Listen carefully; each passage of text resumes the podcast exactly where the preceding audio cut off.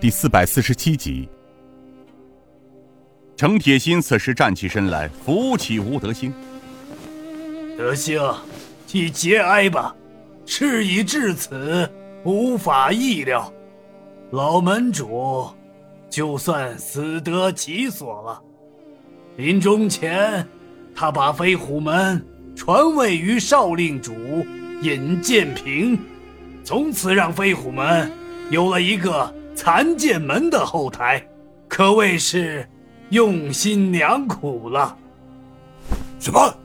程老，你说咱的义父把飞虎门主之位传给了残剑门正老门主的徒弟，就是那个近来江湖传闻的飞天神龙尹建平少令主？哈哈哈哈！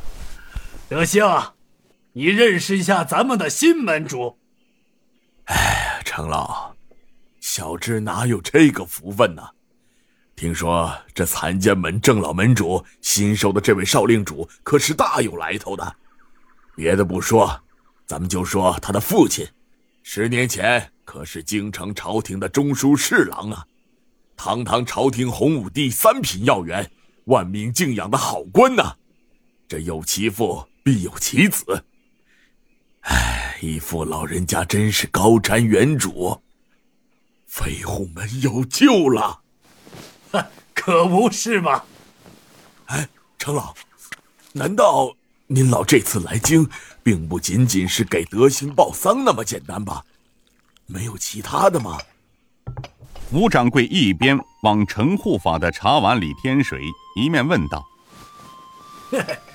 当然不是了，老夫这次是奉了顾老门主和杨门主之命。”带一干人等赶到靖江，暗中策应门主在京城行事的。哦，这么说门主也进京了？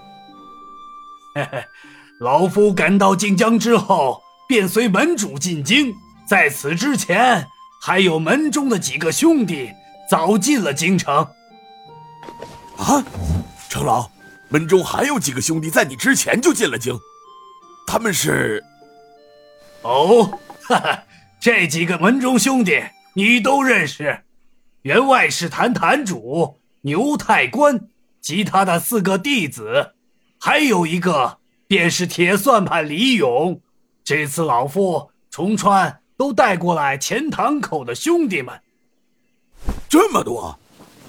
程老，是不是新门主又有什么新的打算了？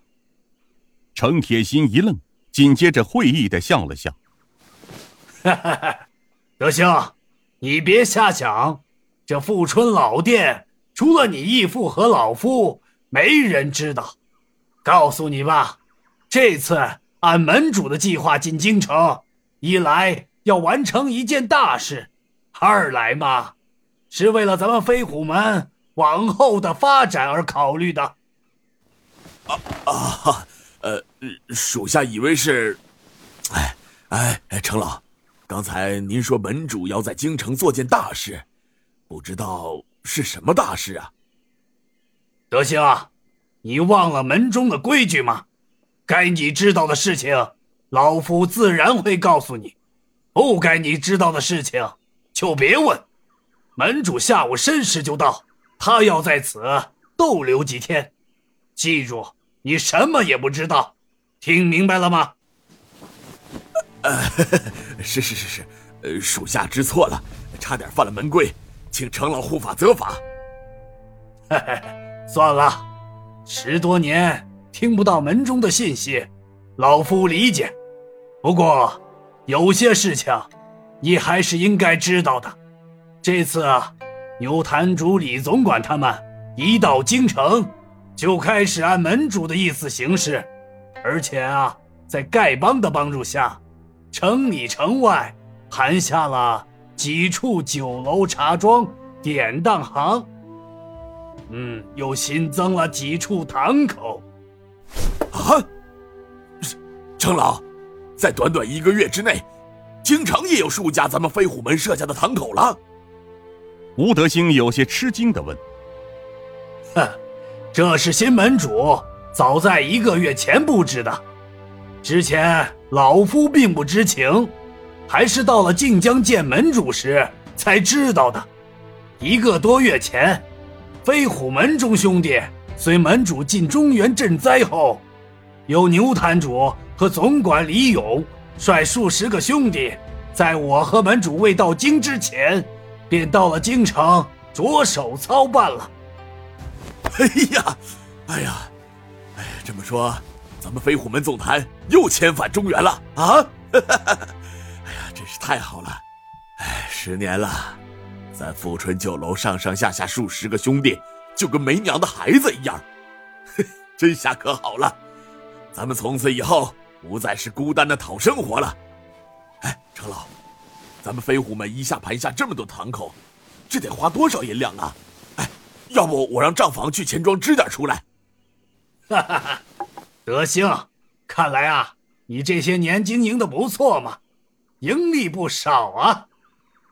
吴德兴却有些不好意思的笑了笑：“嘿嘿嘿，哪里哪里，呃，这些年来，属下奉命经营着这家富春酒楼，获利倒是不小。除了堂口里的正常开支以外，这用钱的地方少。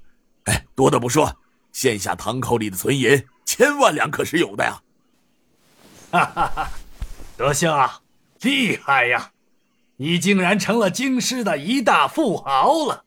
没想到，就你一处堂口，十年的经营下来，存银上千万两，哼，那可是不得了的数目啊！不过德兴啊，目下你这里的存银，我们还真不需要。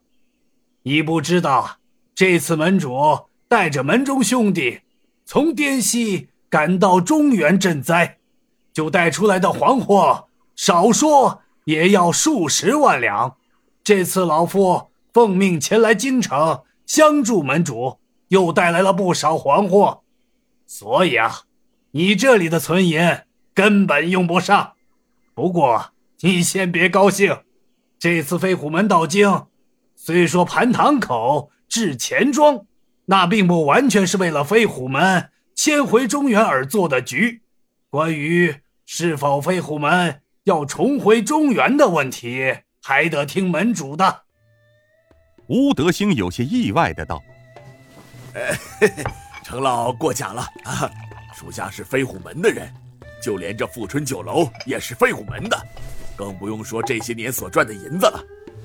哎，呃，不过听程老话中意思，像是门中这次进京。”并非是为了迁回总坛之事而来的。呃，当然不是了。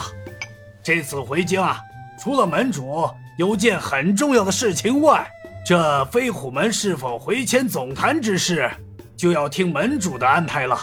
你赶快通知属下，将后院打扫干净，准备迎接门主的到来。